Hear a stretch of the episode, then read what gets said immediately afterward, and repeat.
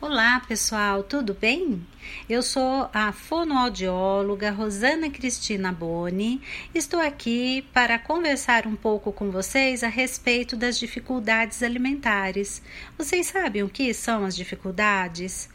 Então, Maranhão e colaboradores, em 2017, estabeleceram como uma definição para esse termo todo o problema que afeta negativamente o processo dos pais ou cuidadores de suprirem alimento e nutrientes à criança tudo que estiver relacionado então a essas dificuldades, então problemas orgânicos, emocionais, falta de apetite, crianças seletivas, tudo estaria envolvido nesse quadro aí de dificuldades alimentares.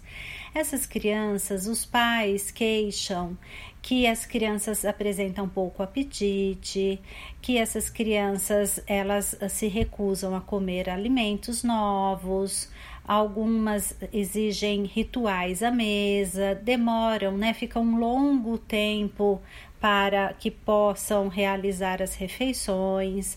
Muitas vezes, segundo os pais, apresentam birras outros momentos em que os pais acabam realizando negociações ou chantagens para que essas crianças comam.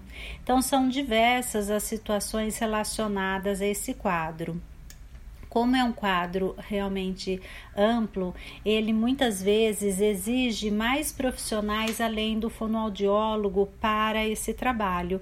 Por isso, é um trabalho que envolve uh, o médico, às vezes pediatra, o alergista, o otorrino, o médico que acompanha essa criança. Né?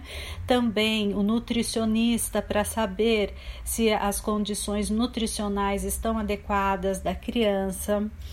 Nós também temos o acompanhamento muitas vezes de terapeutas ocupacionais, de psicólogos. Então nós necessitamos trabalhar aí numa equipe multiprofissionais, né, que todos possam estar realmente integrados para ter um melhor atendimento à criança com este perfil.